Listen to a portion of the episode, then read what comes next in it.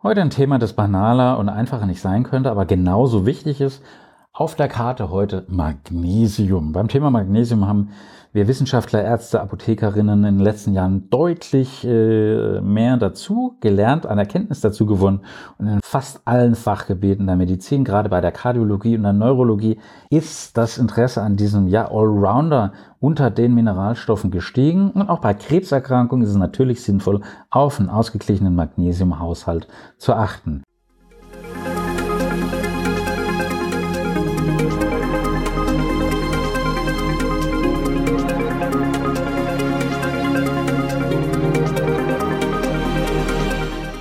Es ist nicht nur für den Fußballer oder für den, äh, den Laiensportler. Nein, Magnesium ist für uns alle elementar. Magnesium ist sozusagen ein Manager von unserem Stoffwechsel und ich brauche es bei der Aktivierung von über 300 Enzymen und Transportproteinen. Und gerade die Energieproduktion in Form von ATP in unseren Zellkraftwerken, den sogenannten Mitochondrien, kommt erst durch Magnesium so richtig auf Hochtouren.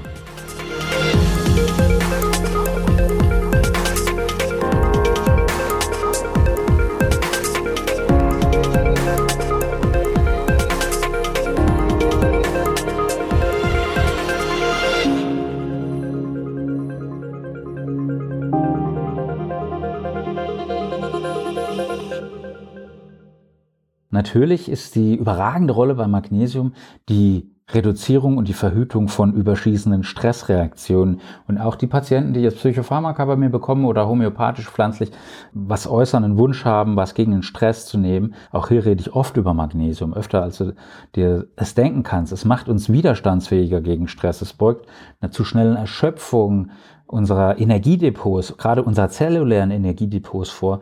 Und auch die Elektrolytreserven, gerade wenn ich an Kalium denke, werden hier eben auch geschont. Und neben Kalium unterstützt Magnesium den Stoffwechsel von deinen B-Vitaminen, von Vitamin D, das ich immer rauf und runter hier reite. Und natürlich auch Calcium. Und ein gesunder Knochenstoffwechsel ist deshalb nicht nur von Calcium und Vitamin D abhängig, sondern auch vom Magnesium.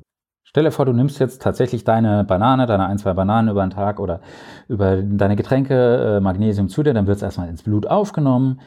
Ähm, es kommt zur Ausscheidung von Magnesium über den Magen-Darm-Trakt 250 Milligramm roundabout, über die Niere etwa 100 Milligramm, auch hier wird es verstoffwechselt. Es wird aber auch in den Muskeln gespeichert und zwar 6,5 Gramm und in den Knochen nochmal 12,8 Gramm und in anderen Geweben nochmal knapp 5 Gramm. Das ist eine ganze Menge und deswegen brauchen wir Magnesium. Und wenn es dann mal eben nicht da ist, dann wird es eben halt auch mal aus dem Muskel oder aus dem Knochen geholt, weil sonst ein Krampf droht und so ein Krampf, so ein Wadenkrampf in der Nacht oder vom Fuß ist was ganz, ganz Unangenehmes.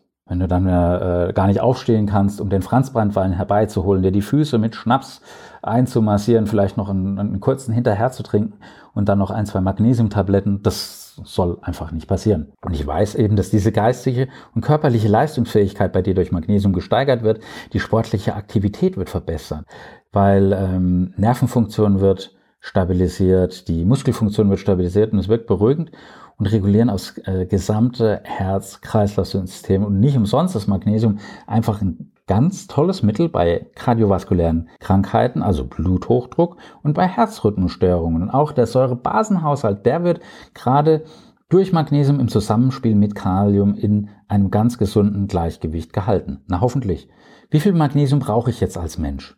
Das ist die ja nicht die alles entscheidende Frage, aber die ist schon spannend. Es gibt die Deutsche Gesellschaft für Ernährung und die hat ähm, einfach gesagt, na ja, zur Vermeidung von Magnesiummangel brauchst du tägliche Zusatzempfehlungen für Menschen bei ausgewogener Ernährung. Und das ist, äh, sind da keine Durchschnittswerte. Die können im Einzelfall auch wesentlich höher sein, aber gerade wenn du schwere körperliche Arbeit ableisten musst, wenn du auf dem Bau schaffst, wenn du Sportler bist, wenn du viele Medikamente einnimmst, vor allem Wassertabletten, die dann die wasserlöslichen Medikamente über die Niere rausspülen oder wenn du ständig Durchfall hast, Bluthochdruck oder Krebs, da äh, kann natürlich äh, ein Mehrbedarf an Magnesium da sein. Und diese Menge, die liegt bei gesunden Erwachsenen und Jugendlichen zwischen 350 und 400 Milligramm pro Tag. Das Problem, so eine magnesiumreiche Kost, die kann sehr fetthaltig sein und gesunde äh, Lebensmittel wie Salat, Gemüse, die sind in der Regel sehr magnesiumarm. Und gleichzeitig können diese pflanzlichen Lebensmittel Stoffe enthalten, die die Magnesiumaufnahme beeinträchtigen. Ich hoffe, dass das jetzt meine Kinder nicht hören. Die sind ja nicht gerade die größten Freunde von Salat, aber nichtsdestotrotz, man kann durch diese Phytinsäure, also pflanzliche Lebensmittel, tatsächlich die Magnesiumaufnahme beeinträchtigen. Ich empfehle hier immer sehr gerne Leinsamen, Nüsse, Sonnenblumenkerne, ein paar Getreideprodukte, Weizenkeime und äh, einfache und gute Quelle für Magnesium ist einfach ein magnesiumreiches Mineralwasser mit mindestens 100 Milligramm pro Liter. Da kannst du zum Beispiel, das ist keine Werbung, das Gerolsteiner Wasser nehmen, das ist relativ lecker. Hm, was kann jetzt denn so ein Magnesiummangel begünstigen? Nun, chronischer Alkoholkonsum führt zu Magnesiumverlusten, weil 79 Prozent vom zugeführten Magnesium gehen mit dem Stuhlgang verloren. Und wenn du dann eben so, sorry für den Ausdruck, so ein Bierschiss hast, äh, dann äh, ist das Magnesium dann eben in der Schüssel. Es kommt dann zu Schwierigkeiten bei der Magnesiumresorption im Darm, gerade bei Durchfall oder Schleimhautschäden im Magen-Darm-Trakt und aber auch Diabetes mellitus, sowohl Typ 1 als auch Typ 2, aber auch der Missbrauch von Abführmitteln, also die Patienten, die ständig Abführmittel nehmen, damit sie ein bisschen entwässerter aussehen, oder Medikamente wie auch die Antibabypille, harntreibende Medikamente, also Wassertabletten, Säureblocker wie Omeprazol, Pantoprazol, aber auch Zytostatika, Cortison und digitales Präparate können die Entwicklung von einem Magnesiummangel begünstigen. Ich glaube, ich liste das alles nochmal in den Show Notes auf, weil es einfach so unglaublich viel ist.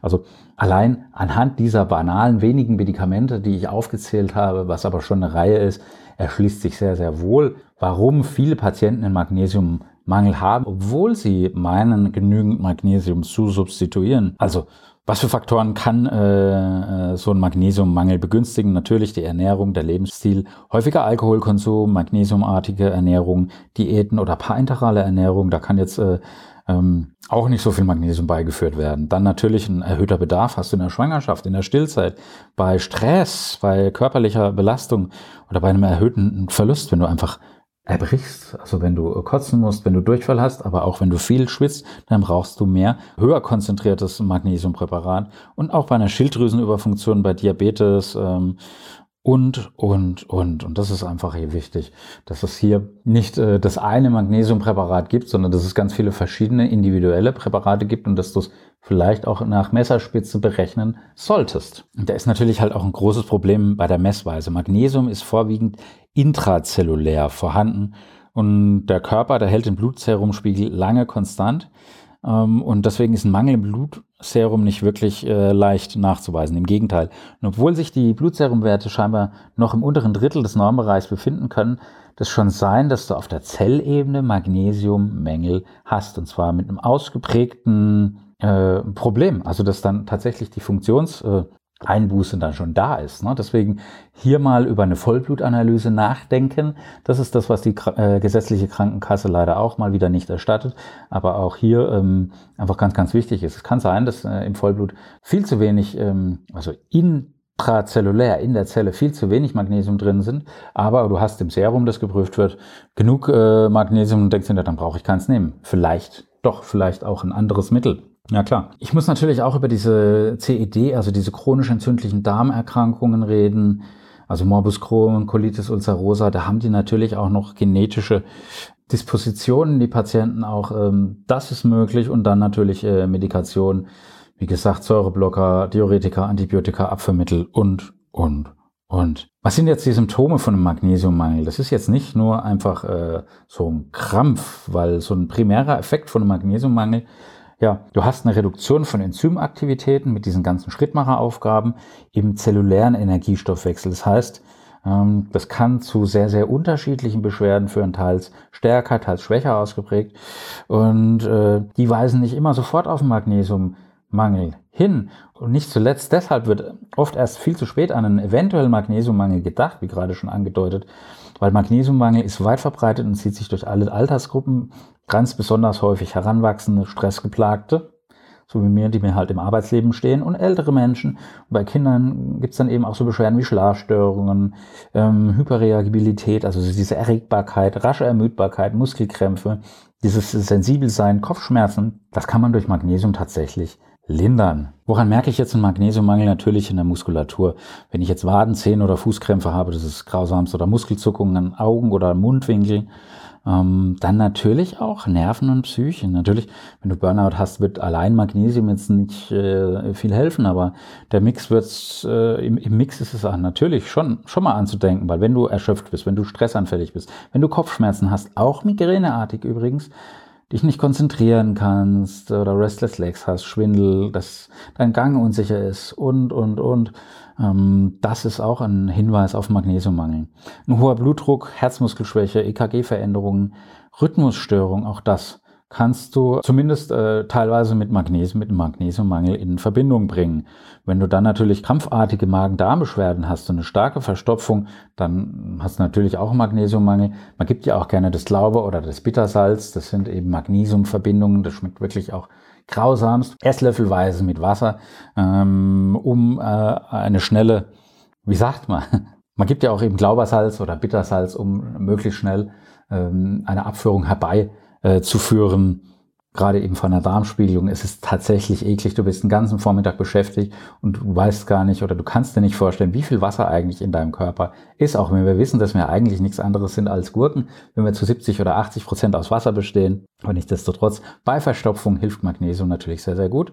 Das heißt, wenn du das überdosierst, kann natürlich auch das Gegenteil aus wirken, ein wirklich äh, schlimmer, schlimmer Durchfall. Ja, und auch gerade bei Regelschmerzen oder vorzeitige Wehen in der Schwangerschaft, auch hier ist Magnesium gerade in Form von Magnesiumcitrat oder in in Form von Magnesium-Orotat, vielleicht noch als Magnesium-Gluconat zu empfehlen.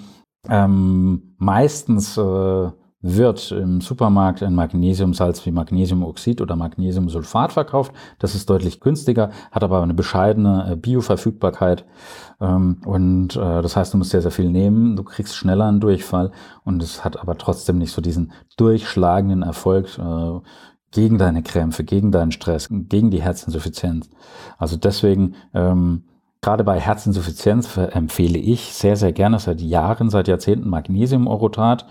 Äh, weil einfach die Urotsäure einfach die zelluläre Verfügbarkeit an ATP unterstützt. Ähm, Wenn es jetzt eher so Richtung Migräne, Menstruationsbeschwerden oder ADHS, aber auch in der Schwangerschaft und diese Geschichten geht, dann empfehle ich das Magnesiumcitrat. Mm, also das ist das Zitronensalz äh, vom Magnesium und es schmeckt dementsprechend eigentlich auch ganz gut und dadurch werden überschüssige Säuren gebunden und gleichzeitig hast du einen ausgeglichenen Säure-Base-Haushalt.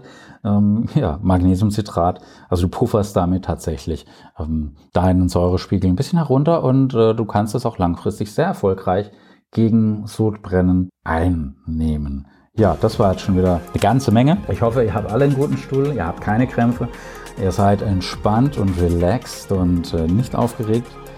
Und am Ende war der Jan. Nehmt euer Magnesium, trinkt viel Wasser, lasst euch ruhig mal eine Vollblutanalyse zugutekommen. Ich kann es nur wärmstens empfehlen.